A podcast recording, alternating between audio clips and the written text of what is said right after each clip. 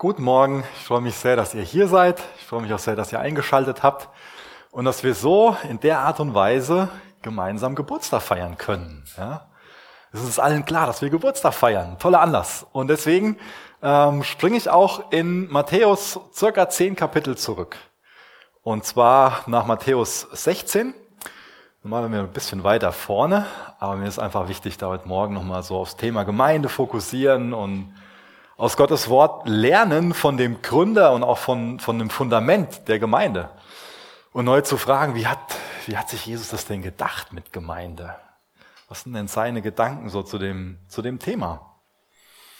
Das ist auch das erste Mal im Neuen Testament, dass Gemeinde erwähnt wird. In Matthäus Kapitel 16, Vers 18.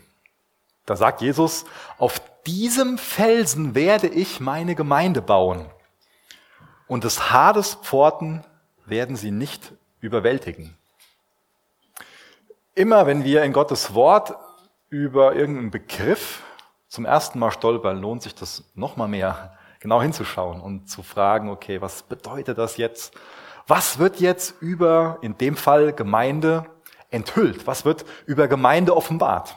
Denn immer wenn was zum ersten Mal erwähnt wird, werden damit Wahrheiten verbunden, die einfach grundlegend sind, die eine, die eine ganz besonders wichtige Bedeutung zu dem Begriff haben. Und so ist das auch jetzt zu dem Begriff Gemeinde. Ich lese äh, noch den Zusammenhang dazu, äh, nicht nur den Vers 18, sondern Vers 13 bis Vers 20 aus Matthäus 16. Und das hilft uns etwas. Und äh, ja, lasst uns dafür beten, dass genau diese Wahrheiten der Geist Gottes so tief in unser Mark und Bein als Chapel hineinwirkt und wir als Gemeinde Fels, fest auf, auf ihm als Fels stehen, mit ihm als Haupt verbunden sind und ihm zur Ehre viel Frucht bringen und viel Freude, viel Liebe für Gemeinde haben, genauso wie Jesus. Vater, danke, dass wir uns heute Morgen hier versammeln dürfen, dass wir heute Morgen den Gottesdienst auch so als Livestream feiern dürfen. Und ich bitte dich darum, dass du in unseren Herzen wirkst. Du kennst jeden einzelnen Menschen. Du weißt, was wir gerade so brauchen an Pfingsten. Und wir wollen jetzt an Pfingsten besonders über Gemeinde nachdenken. Und du weißt, was wir gerade über Gemeinde denken. Wie es uns gerade mit Gemeinde geht, ob wir uns einfach darüber freuen, ob es für uns eher gerade so, ja, ist so, oder auch was Negatives damit verbunden wird. Und ich bitte dich, dass wir Gemeinde genauso lieben, wie du.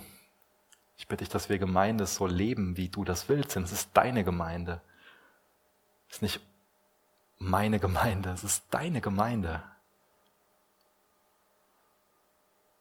Jesus, du bist ein wunderbarer Herr und Gott. Ich bitte dich, dass wir das heute Morgen in deinem Wort sehen, dass wir Gefallen an dir haben, dass wir uns über dich freuen, über das, was du uns in deinem Wort zeigen willst. Amen. Ich lese Matthäus 16, Vers 13 bis Vers 20. Als aber Jesus in die Gegenden von Caesarea Philippi gekommen war, fragte er seine Jünger und sprach, was sagen die Menschen, wer der Sohn des Menschen ist? Sie aber sagten, einige Johannes der Täufer, andere aber Elia und andere wieder Jeremia oder einer der Propheten. Er spricht zu ihnen, Ihr aber, was sagt ihr, wer ich bin? Simon Petrus aber antwortete und sprach, Du bist der Christus, der Sohn des lebendigen Gottes. Und Jesus antwortete und sprach zu ihm, Glückselig bist du, Simon Barjona, denn Fleisch und Blut haben es dir nicht offenbart, sondern mein Vater, der in den Himmeln ist. Aber auch ich sage dir, du bist Petrus. Auf diesem Felsen werde ich meine Gemeinde bauen und des Hades Pforten werden sie nicht überwältigen. Ich werde dir die Schlüssel des Reiches der Himmel geben, und was immer du auf der Erde binden wirst und in den Himmeln gebunden sein, wird in den Himmeln gebunden sein, und was immer du auf der Erde lösen wirst, wird in den Himmeln gelöst sein.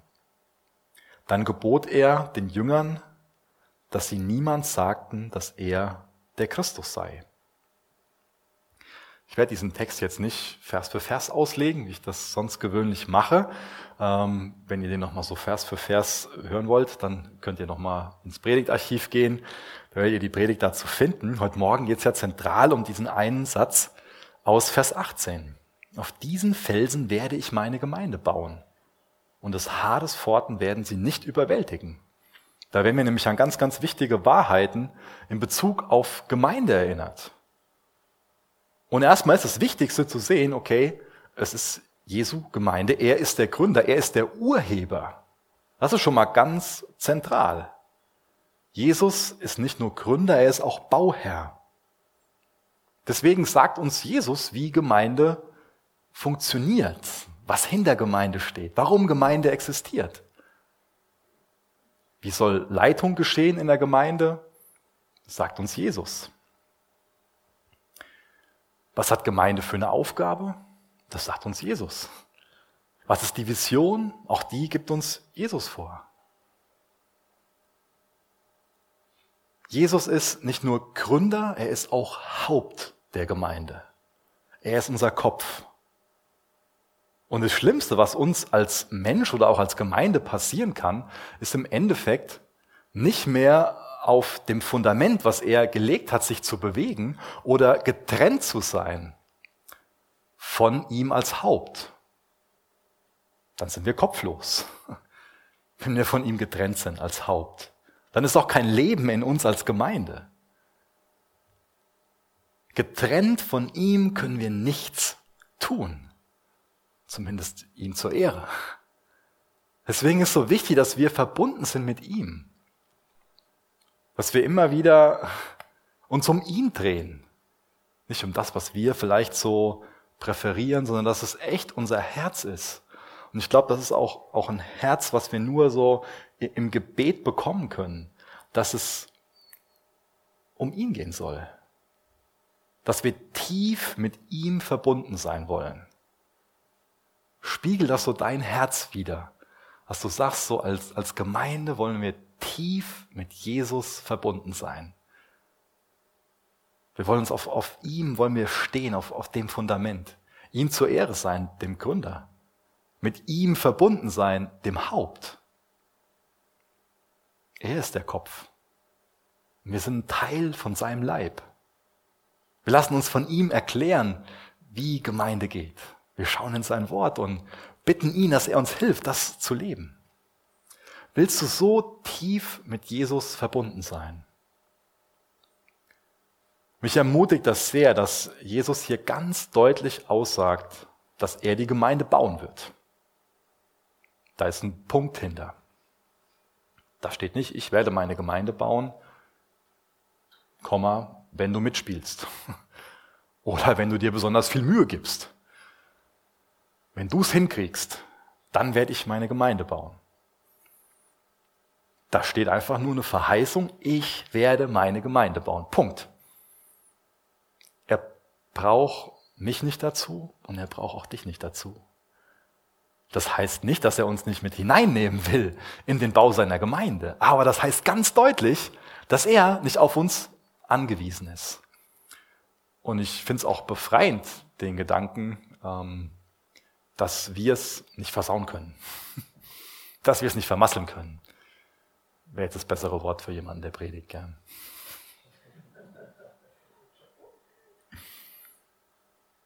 Er will uns mit hineinnehmen, ja. Psalm 127, Vers 1 lesen wir Folgendes, beziehungsweise noch ganz kurz dazu. Ich werde heute Morgen, denke ich, viele äh, Bibelstellen, ich weiß noch nicht genau wie viele, aber einige Bibelstellen nennen.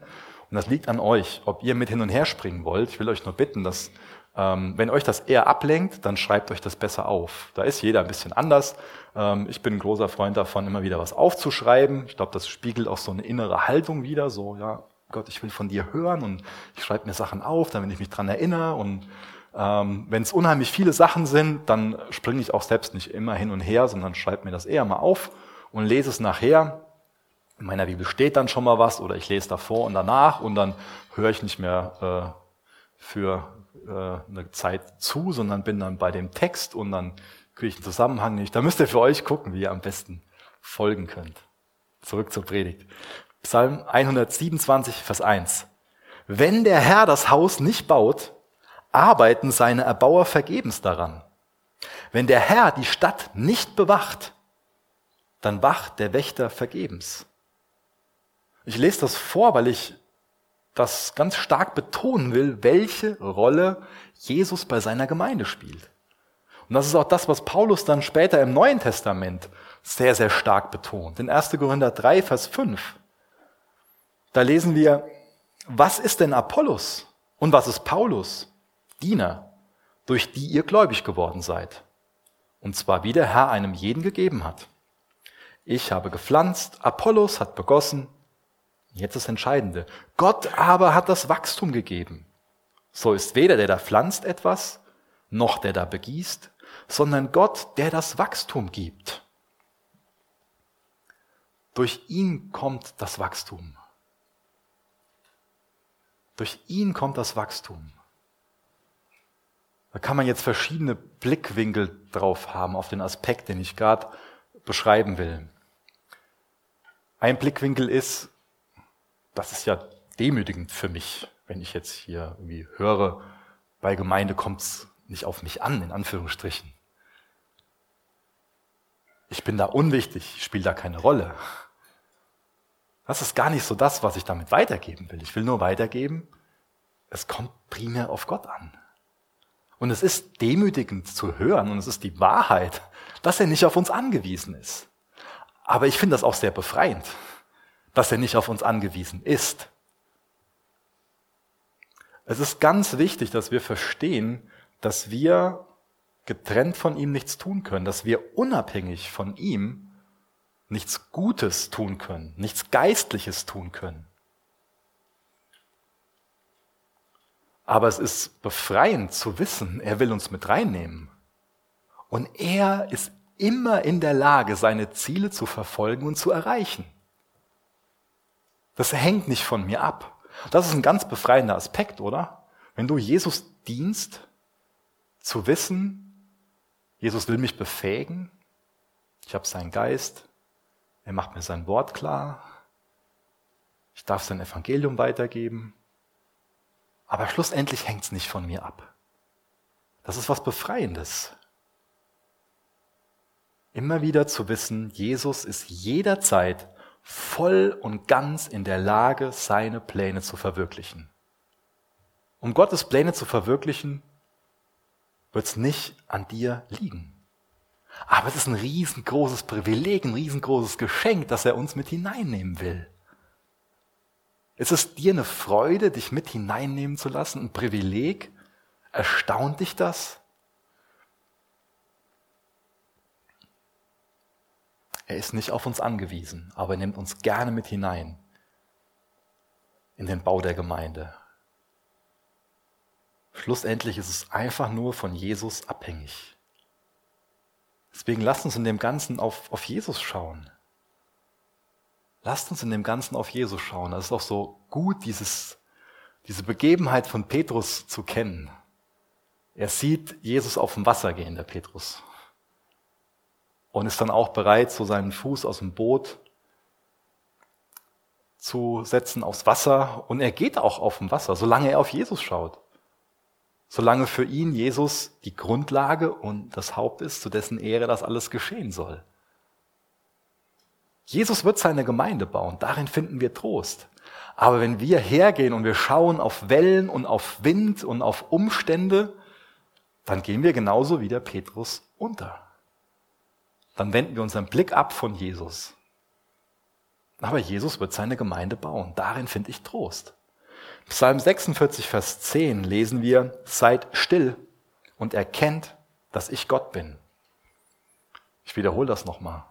Seid still und erkennt, dass ich Gott bin. Ich werde erhaben sein unter den Völkern. Ich werde erhaben sein auf der Erde.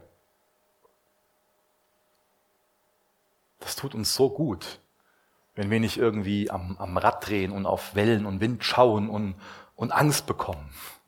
Wenn Jesus das Fundament ist, dann haben wir keinen Grund mehr, haben wir auch keine Grundlage mehr, uns Sorgen zu machen in Bezug auf Dinge, die die Gemeinde betreffen. Wie könnten wir uns dann Sorgen machen? Wir wissen, Jesus baut seine Gemeinde. Gibt es keine Grundlage mehr für. Total befreiend. Ich glaube, da stecken so tiefe Wahrheiten drin. In diesem, in diesem einen Satz, den er sagt, dass er seine Gemeinde bauen wird. Wir sollten auch über uns genau so denken, dass wir gebaut werden. Vor dem Handeln steht das Sein. Als Kind Gottes wirst du gebaut. So sollten wir in erster Linie über uns denken, dass wir das Material sind und nicht der Maurer. Auch das ist was, was sehr Schönes, was sehr Tröstendes. Wir sind nicht der Architekt, wir sind die Materialien. Wir werden gebaut. Das Sein kommt vorher. Erst bist du das Kind Gottes. Jesus setzt sich mit deinem Charakter auseinander, mit meinem Charakter auseinander. Er will mich ihm ähnlicher machen. Stück für Stück will er mich und dich bauen. Und auf der Grundlage geschieht dann das Handeln. Auf der Grundlage nimmt er uns mit hinein, lässt mich und dich Teil davon sein, seine Gemeinde zu bauen. Kolosser 1, Vers 17 lesen wir, und er ist vor allen Dingen, Jesus ist vor allen Dingen, und in ihm halten alle Dinge zusammen. Und er ist das Haupt des Leibes der Gemeinde. Jesus ist unser Haupt, auch wenn er nicht irgendwie, auch wenn ähm, er nicht von uns abhängig ist, nimmt er uns mit hinein in den Bau seiner Gemeinde und wir sollten jetzt nicht irgendwie hergehen und meinen, so, ja gut, wenn er mich nicht braucht, dann will ich auch nicht dabei sein. Er will uns ja mit hineinnehmen. Wir sind ja ein Glied an seinem Leib. Er will uns mit hineinnehmen. Willst du auch auf diese Art und Weise Jesus lieben und tief mit ihm verbunden sein, indem du ihn immer wieder neu fragst, was ist denn mein, mein Platz im Leib? Wie kann ich dich denn ehren? Wie kann ich dich denn lieben? Wie kann ich denn meine meinen Nächsten lieben wie mich selbst. Gott braucht mich nicht, aber er will mich gerne mit hineinnehmen. Ein anderes Bild, was der Paulus gebraucht, ist, dass wir Gottes Tempel sind. Der alttestamentliche Tempel ist also durch das Volk Gottes ersetzt worden.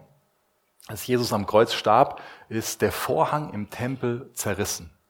Der Zugang ins Allerheiligste ist frei. Und jetzt wohnt der Geist Gottes in seinem Volk. Pfingsten ist der Heilige Geist auf die Erde gekommen, um dauerhaft in jedem Einzelnen, der an Jesus glaubt, der darauf vertraut, dass Jesus für ihn stellvertretend am Kreuz gestorben ist, in ihm wohnt der Heilige Geist. 1. Korinther 3, Vers 16. Wisst ihr nicht, dass ihr Gottes Tempel seid und der Geist Gottes in euch wohnt? Gute Frage. Wissen wir, dass wir Gottes Tempel sind? Wissen wir, dass der Geist Gottes in uns wohnt? Da stolpern wir ja immer wieder drüber, wenn wir das Neue Testament lesen. Immer wieder werden wir darauf aufmerksam gemacht, dass Christsein oder Jesus Nachfolgen in eigener Kraft gar nicht möglich ist.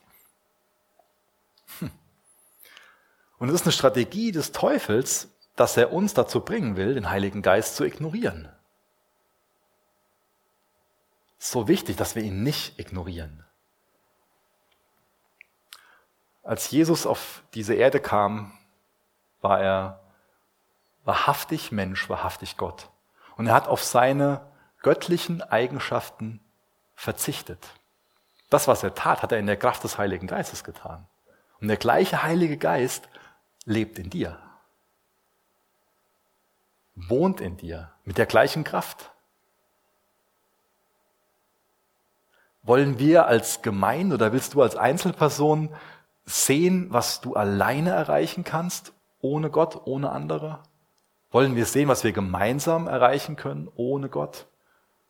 Oder wollen wir sehen, was wir in Gottes Namen tun dürfen, wenn wir uns an diesen Eckstein Jesus Christus, auf diesen Fels Jesus Christus aufbauen und ihm zur Ehre unterwegs sein wollen, gemeinsam?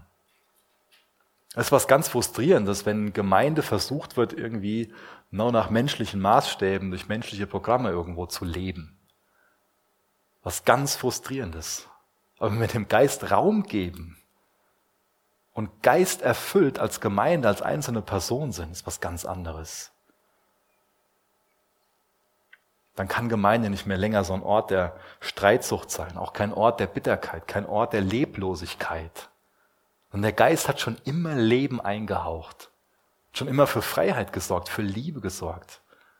Immer primär dafür gesorgt, dass das Kreuz von Jesus im Mittelpunkt stand, dass Jesus im Mittelpunkt stand. Das ist die Aufgabe, das ist die Rolle des Heiligen Geistes, uns Menschen zu Jesus zu führen. Zum einen, damit wir unser Leben Jesus anvertrauen, dann, damit wir ihm ähnlicher werden.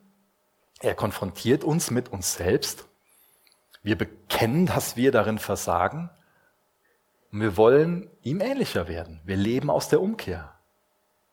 Dadurch wirkt er Früchte des Geistes in unserem Leben. Und er vertraut uns Geistesgaben an. So wichtig, dass wir beides umarmen, sage ich mal. Dass wir die Geistesgaben in unserem Leben haben wollen, die dadurch einfach entstehen, dass wir verbunden sind mit ihm. Und den Geist wirken lassen. Aus der Umkehr leben. Und indem wir das, was er uns an Geistesgaben, auch an Fähigkeiten anvertraut hat, als so einen kleinen Muskel sehen, den wir einsetzen und trainieren, damit er wächst, damit wir reifen in unseren Gaben. Und das gehört beides zusammen, Charakter und Fähigkeit. Das ist was ganz anderes, wenn wir geisterfüllt leben. Ich meine, wir können ohne Gottes Geist viel schaffen, wenn wir uns ansehen, was zum Beispiel beim Turmbau des Babel, äh, Turm, im Turmbau zu Babel los war. Wenn man eine Sprache spricht und gemeinsam ein Ziel hat, ist man auch ohne Gott zu viel in der Lage. Genauso könnten wir als Gemeinde, wenn wir eine Sprache sprechen, ein Ziel haben, total viel erreichen. Aber es wird nur was Menschliches sein. Was keinen wirklichen Ewigkeitswert hat. Wo wir uns näher auf die Schulter klopfen und meinen, wir waren es jetzt. Und nicht dem Beispiel von Paulus folgen und wissen, das ist ein Privileg für uns, dass wir mit dabei sein dürfen. Und das hat Gott gewirkt. Und wir geben ihm die Ehre dafür. Sahaja 4, Vers 6 lesen wir, nicht durch Macht und nicht durch Kraft, sondern durch meinen Geist, spricht der Herr der Herrscher. Das ist eine Situation, wo wieder einmal so ein Neustart für das Volk Israel stattfindet. Finde ich ganz interessant, wenn man sich so das, die Geschichte von dem Volk Israel ansieht, gibt es immer wieder so einen Neustart. Und bei so einem Neustart wird auch immer wieder jede Menge Energie freigesetzt. Da entsteht auch oft schon mal so ein Zusammenhalt so. Und jetzt gehen wir es an, jetzt packen wir es so. So ein, ein, ein Machergeist könnte man es nennen. Und das ist ja auch was ganz Positives, wenn, wenn so ein Drive da ist, wenn, wenn so Mut da ist und so, hey, und gemeinsam gehen wir es an und jetzt äh, jetzt bauen wir uns hier eine neue Existenz auf. Das ist so das, was, was im Hintergrund von, äh, was der Kontext von dem, von dem Vers ist. Und das ist dann dadurch auch so eine wertvolle Warnung, ja, nicht durch Macht, nicht durch Kraft, sondern durch meinen Geist, spricht der Herr der Herrscher. Nimmt mich mit rein in das Ganze. Gott ist nicht gegen das, was ich gerade beschrieben habe. Das ist ja was sehr Positives. Aber es ist fatal, wenn wir ihn außen vor lassen. Wenn er das Ganze erfüllt, ist es nochmal ein ganz anderes Level. Mit einem ganz anderen Wert. Mit einem ganz anderen Bestand. Den Heiligen Geist zu ignorieren oder Angst, Argwohn ihm gegenüber zu haben, wäre fatal für uns. Das, was ich gerade beschrieben habe, das ist das, was er ganz natürlich in uns wirken will. Aber wenn wir Angst haben, nur weil andere irgendwie Geistesgaben vielleicht missbraucht haben oder wir komische Dinge gesehen haben, dann haben wir im Endeffekt Angst vor Gott. Angst vor dem Gott, der sich selbst für uns am Kreuz hingegeben hat. Der sein irdisches Leben, Jesus, der sein irdisches Leben durch die Kraft des Geistes geführt hat. Der Heilige Geist ist ja nicht weniger Gott als der Sohn und der Vater. Drei Personen in einem Sohn, was, was man nicht wirklich menschlich verstehen kann. Argwohn ihm gegenüber ist überhaupt nicht angebracht. Sondern wir sollten unser Denken durch sein Wort prägen lassen. Das gleiche Verständnis von ihm haben wie die Schrift. Und wenn wir dann diesen Argwohn, diese Angst ihm gegenüber nicht da haben, dann kann er sich auch viel mehr in unserem Herzen breit machen. Aber natürlich können da auch andere Dinge sein, die ihm einfach ganz viel Platz nehmen. Wenn wir einfach nur unsere Bequemlichkeit im Sinn haben oder unseren Wohlstand im Sinn haben und Gott dann irgendwie an eine, an eine andere Stelle setzen, dann wird natürlich viel in meinem Herzen sein, in deinem Herzen sein, was dem Heiligen Geist Raum nimmt. Willst du, dass der Heilige Geist dein ganzes Herz hat? Dass er da Raum haben kann? So sehr, dass du wie David sagen kannst, dass dein Becher überfließt. Dein Becher kann aber nicht überfließen, wenn du irdisch gesinnt bist. Wenn du sagst, ja, an sich, ja, dieses Fundament und Jesus als Haupt und sein Wille geschehe, dass alle Ehre Jesu Namen bekommt, hm, alles doch ein bisschen, bisschen radikal. So, ich guck mal, wo Gott so reinpasst, aber so alles. Hm. Kann denn so ein, so ein Trachten nach Bequemlichkeit, nach Wohlstand, nach irdischer Sicherheit, kann das im gleichen Herzen wohnen, wo sich der Geist Gottes wirklich breit macht, wo er uns erfüllt?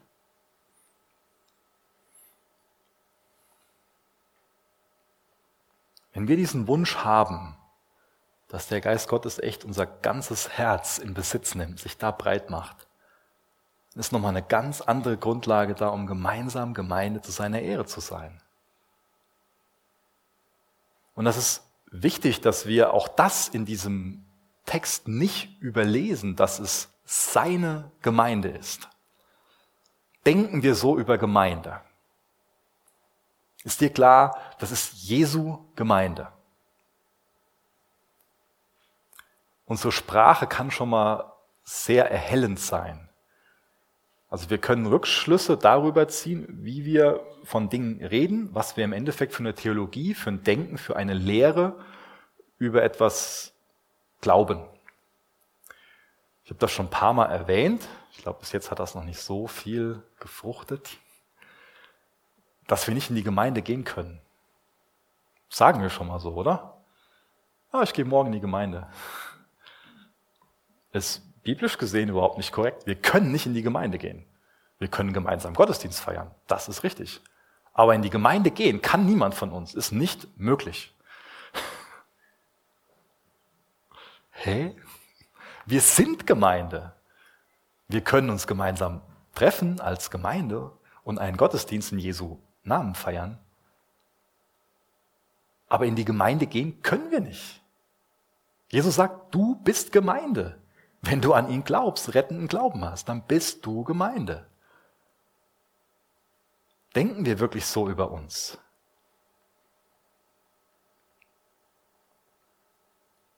Denken wir so über uns? Es ist seine Gemeinde. Es ist nicht meine Gemeinde. Es ist auch nicht deine Gemeinde. So ein kleiner Buchstabe, aber ein, ein riesengroßer Unterschied. Und natürlich werde ich als Pastor schon mal, ja, und wie ist jetzt, wie geht's deiner Gemeinde so? Wie entwickelt sich deine Gemeinde so? Ja, Wenn es meine Gemeinde wäre, dann gäbe es wenig Hoffnung. Ja? Ich wusste, dass ich viel Zustimmung ernte. Danke. Aber es ist Jesu Gemeinde, deswegen gibt es Hoffnung für uns. Halleluja.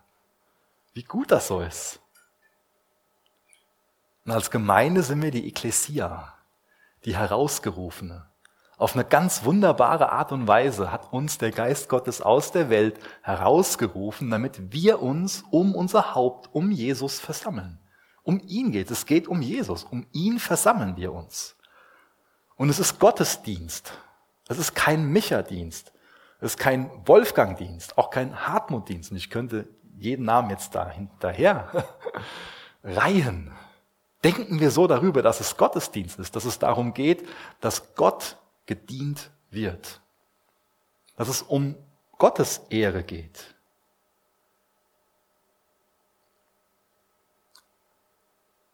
Es ist heute Morgen eine Versammlung von Gläubigen für Gottes Ehre. Es ist heute Morgen keine Versammlung für Menschen in erster Linie. Es wird eine Versammlung für Menschen oder wo auch wir wirklich was von haben, was Bleibendes von haben, wenn wir genau dieses, dieses Mindset, diesen Gedankengang haben. Mir geht's um Gottes Ehre. Gottes Ehre suche ich.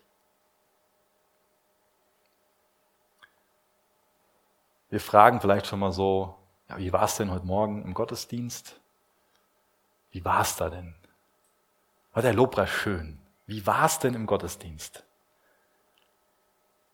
Was ist das für eine Frage? Worum geht's da, wenn wir diese Frage stellen? Ich glaube, es gibt bessere Fragen. Es ist toll, wenn der Lobpreis schön war. Ich glaube auch, dass Gott einen total ähm, einen Sinn für, für Schönheit, für Ästhetik hat. Aber kann es sein, dass so, so indirekt das auch wieder einen Aufschluss gibt über das, was wir mit Gemeinde verbinden. Wie war es denn im Gottesdienst? Wie habe ich das denn gefunden? Was hatte ich denn für ein Gefühl dabei? Habe ich das denn gemocht? Geht's um diese Fragen? Oder ist es Gottesdienst? Frage ich mich, habe ich Gott heute Morgen gedient? Das sind recht wenige auf einer Bühne hier vorne. Jetzt können wir so denken, ja, diejenigen, die da vorne sind, die predigen, Lobpreis leiten, Gottesdienst leiten, das sind diejenigen, die Gott dienen. Vielleicht auch noch hinten, die bei der Technik sind, Begrüßung machen, sonst auch bei uns in der Coffeebar so. Wir dienen Gott in allererster Linie, wie wir auf ihn reagieren. Ich meine, dafür brauche ich erstmal diese Grundlage, dass ich sage, ich will Gottesdienst feiern. Es geht hier nicht um mich, sondern ich will dir dienen. Ich will dich anbeten mit der Art und Weise, wie ich auf das reagiere, was du mir in deinem Wort zu sagen hast. Da geht es also in allererster Linie um, um Beziehungspflege. Ich denke nicht an, an meinen Nächsten. Oft ist es gut, an meinen Nächsten zu denken. Im Gottesdienst machen wir das schon mal gerne. Das war jetzt aber für, das hätte der mal hören müssen. Ja. Äh, Ich glaube, das meinte Jesus in einer anderen Art und Weise, dass wir an unseren Nächsten denken sollen. Im Gottesdienst sollten wir eher an uns denken. Was hat mir das denn zu sagen, wo es da um Geistesgaben geht, wo es darum geht, Jesus zu lieben, meinen Nächsten zu lieben? Und dann reagiere ich darauf. Ist das denn, das ist doch Gottesdienst, dass wir uns von Gott dienen lassen, indem er uns mit uns selbst konfrontiert und indem wir darauf antworten. Das ist für jede einzelne Person, die Bestandteil von unserem Gottesdienst, das Allerwichtigste. Wie gehe ich mit dem um, was Gott mir persönlich sagen will? Und, und dann, dann ist Beziehung da. Dann wird mir klar im Gottesdienst, ja, ich habe an deiner Treue gezweifelt und das tut mir leid. Ich habe mir Sorgen gemacht. Ich werf die Sorgen auf dich. Ich gebe dir das, ich vertraue dir das an. Und das ist Beziehungspflege. Das wirkt der Geist Gottes. Das ist Leben. Da wird nicht so getan, als ob bei uns alles in Ordnung ist und wir sind die super frommen Christen und alles ist, wuh, wir sind lebendige Gemeinde, wir sind wie Jesus. Nein. Wir brauchen Jesus. Solange wir hier auf der Erde sind, leben wir aus der Vergebung. Und dann machen wir auch kein Hehl draus, dass wir versagen, dass wir Jesus brauchen, dass wir auf seine Vergebung angewiesen sind. Als Gemeinde leben wir aus der Gnade. Das ist das, was uns bewegt, was Leben in uns wirkt. Das ist die Art und Weise, wie wir Gottesdienst leben. Deswegen ist es viel besser, darüber nachzudenken, nicht zu fragen in erster Linie, wie war es denn im Gottesdienst, sondern zu fragen, habe ich Jesus an mein Herz gelassen? Was war denn da an Beziehungspflege? Das ist natürlich herausfordernder, sich mit anderen darüber zu unterhalten und das zu teilen. Aber das ist Jüngerschaft, das ist Christen, das ist Gemeinschaft. Das ist echte Gemeinschaft, die Dinge miteinander zu teilen, wo es um eine Herzensebene geht.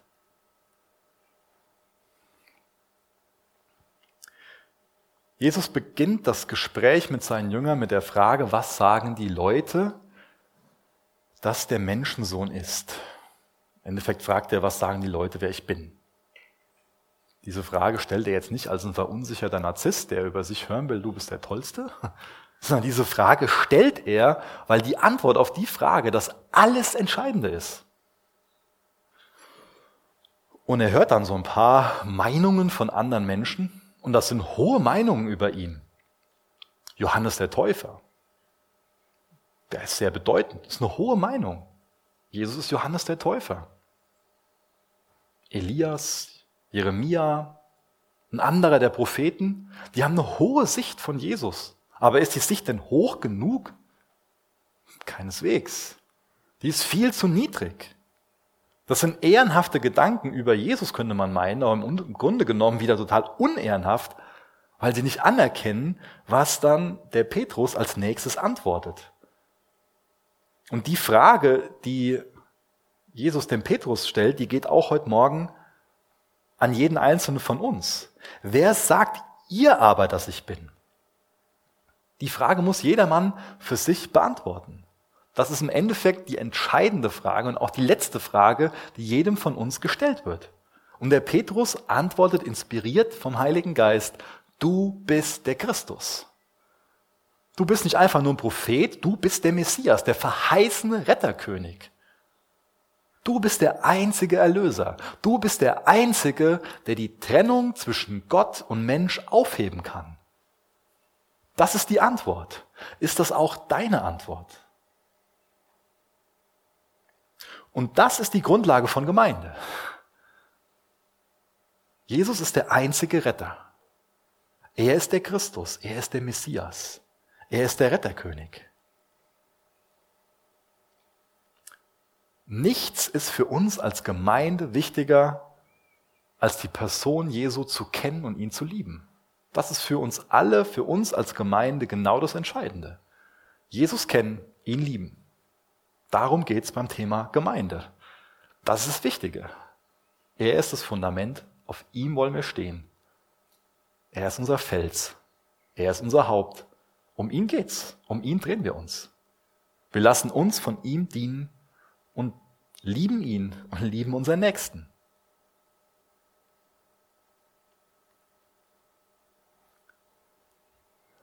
Wir leben in einer recht unbeständigen Zeit. Ob wir alle haben so ein Bedürfnis nach Sicherheit, nach Zuflucht, auch nach Beständigkeit, gerade wo so viel unbeständig ist momentan. Da tut es uns so gut zu wissen, dass Jesus nicht nur der Gründer ist, sondern das Fundament. Er ist beständig. Er ist der Fels.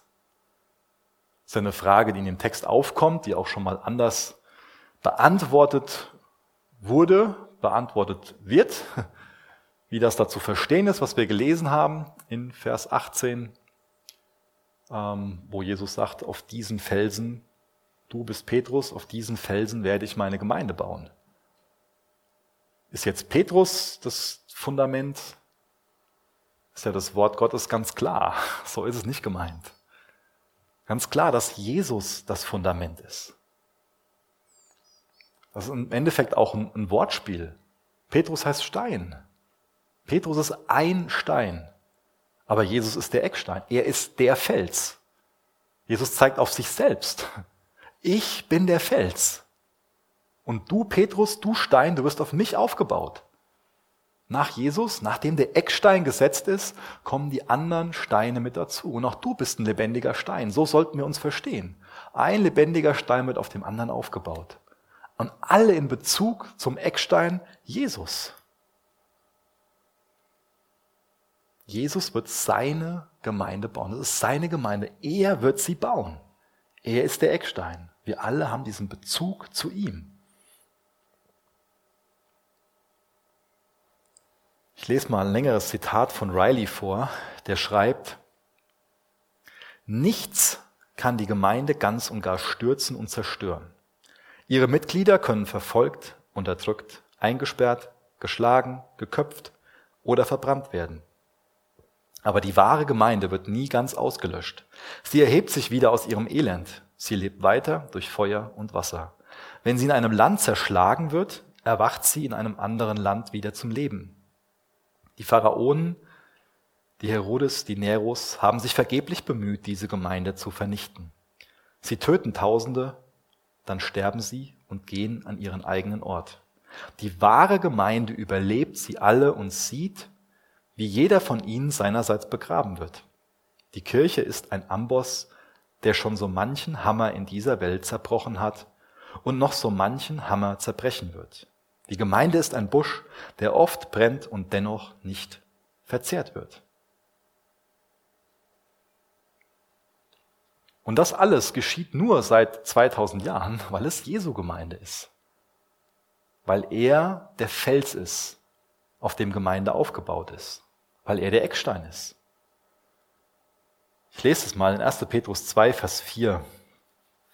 Es ist sehr erhellend. Zu ihm kommend als zu einem lebendigen Stein, von Menschen zwar verworfen, bei Gott aber auserwählt kostbar lasst euch auch selbst als lebendige Steine aufbauen, als ein geistliches Haus, ein heiliges Priestertum, um geistliche Opfer darzubringen. Gott hochwillkommen durch Jesus Christus. Denn es ist in der Schrift enthalten, siehe ich lege in Zion einen auserwählten kostbaren Eckstein. Und wer an ihn glaubt, wird nicht zu Schanden werden.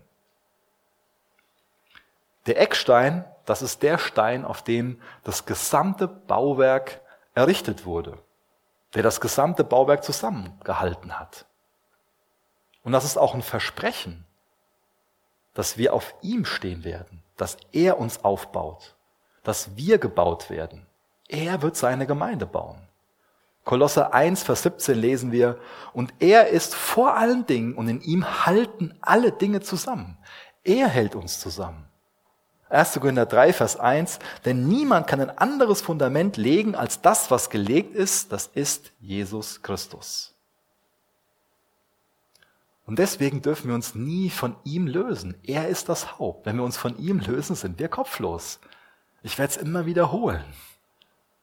Er ist das Fundament. Er ist die Grundlage. Auf ihn beziehen wir uns.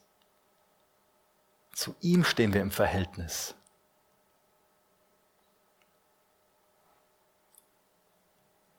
Es gibt kein geistliches Leben außerhalb der Gemeinde. Deswegen ist es so wichtig, dass wir in einer bedeutenden Art und Weise mit einer Ortsgemeinde verbunden sind. Das ist das, was uns Jesus zum Thema Gemeinde immer wieder offenbart. Was nachher Paulus auch unterstreicht, indem er uns dieses Bild gibt von dem Haupt und den Gliedern. Das könnt ihr noch in Römer 12 und 1. Korinther 12 nachlesen, wenn ihr mehr in dieses Bild nochmal eintauchen wollt. So sollten wir über uns denken. Wir sind ein Glied am Leib.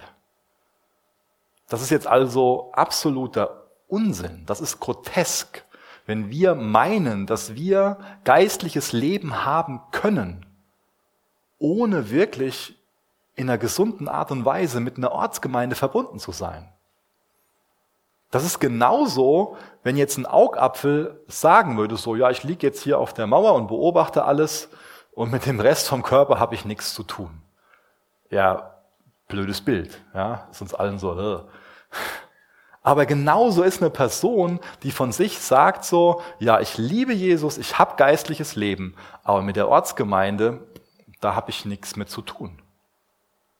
Die Person sagt dann für sich, ich bin ein Glied, was losgelöst von dem Rest existieren kann. Jesus sagt uns aber ganz klar, die Bibel offenbart das ganz deutlich, dass es nicht möglich ist, wirkliches geistliches Leben zur Ehre Gottes zu haben und so zu denken und so zu handeln. Deswegen, was hast du für eine Beziehung zur Ortsgemeinde? Wie denkst du über Gemeinde? Was hast du für eine Liebe zu Gemeinde? Jesu Liebe war so groß, dass er sich für uns hingegeben hat. Ja, auch für uns als Individuen, aber er hat uns als Gemeinde bestimmt. Das sind seine Gedanken. Wir brauchen einander. Und gerade in Bezug auf Gemeinschaft, was ja ein ganz wichtiger Punkt von Gemeinde ist, ist uns das, denke ich, auch allen klar. Wir alle wissen, ohne Gemeinschaft können wir nicht existieren. Das ist genauso lebensnotwendig wie die Luft zum Atmen. Und trotzdem ist es für uns schon mal herausfordernd, das so zu leben. Es geht schon mal nicht ohne uns, scheint auch schon mal nicht mitzugehen. Aber dann sollten wir doch in Gottes Wort schauen und fragen, okay, Was offenbart Jesus denn über Gemeinde, über Gemeinschaft? Wie können wir denn da aus Gottes Wort gemeinsam lernen? Und so Gemeinde, Gemeinschaft zur Ehre Gottes sein. Jesus ist unser Fundament. Auf ihn geht der Glaube zurück. Das ist ein historischer Glaube. Und wir wollen uns als Gemeinde nur auf ihm als Fels bewegen, auf ihm als Fundament bewegen. Auf ihm soll alles aufgebaut sein. Nicht auf irgendwas Menschlichem, auf irgendwelchen Programmen oder keine Ahnung, was sich alles so verlassen kann. Wir wollen uns auf ihn verlassen. Wir wollen nach seinem Willen fragen. Und er offenbart uns sehr viel im Neuen Testament über Gemeinde. Es gibt verschiedene Grundzüge, die Gemeinde haben soll. Wir fragen ja, was ist denn dein Bauplan? Und eine Sache, die ihm für Gemeinde total wichtig ist, ist, dass bei Gottesdiensten das Wort Gottes weitergegeben wird und dass wir auch persönlich in Gottes Wort sind. Also wir versammeln uns heute Morgen, um sein Wort zu hören. Unter anderem, um sein Wort zu hören und ihn anzubeten. Durch unsere Reaktion auf Gottes Wort, durch die Lieder, durch Gebete, durch die Gemeinschaft. Als Gemeinde unterstellen wir uns berufenen Ältesten. Es wird Gemeindezucht ausgeübt. Wir beten gemeinsam. Wir haben Gemeinschaft. Abendmahl und Taufe werden praktiziert. Und wir dienen der Gemeinde mit der Gabe, die uns Jesus anvertraut hat. Das ist für uns ein Vorrecht, ein Privileg, dass wir das machen dürfen. Eine Freude. Und darin machen wir Jünger. Das ist im Endeffekt das, was uns Jesus zentral zur Gemeinde mit auf den Weg gibt. Und das sorgt dann bei uns auch ständig für so zwei Bewegungen. Also heute Morgen versammeln. Wir treffen uns. Wir versammeln uns um unser Haupt. Und dann wieder ein Zerstreuen. Dadurch sind wir ausgerüstet. Dadurch lassen wir uns ausrüsten, um in der Welt Salz und Licht zu sein. Und dahinter stecken jede Menge Verheißungen. Jesus sagt, auf diesen Felsen werde ich meine Gemeinde bauen und die Pforten des Hades werden sie nicht besiegen, werden sie nicht überwinden. Jesus ist nicht nur der Vollender, nicht nur der Anfänger von deinem Glauben, sondern auch der Vollender von deinem Glauben. Jesus ist nicht nur der Anfänger, der Gründer dieser Gemeinde, sondern wird auch der Vollender davon sein. Er wird mit dem ans Ziel kommen, was er hat. Auch die Pforte des Hades wird das nicht überwinden. Im Endeffekt ist das äh, eine Beschreibung von, ähm, von der Macht des Todes. Jesus ist mächtiger. Der Gründer und Erhalter ist mächtiger als alle anderen Mächte. Er kommt mit dem, was er vorhat, ans Ende. Darin sollten wir Trost finden. Ihr dürft gerne noch mit mir aufstehen. Ich will noch gerne mit uns beten.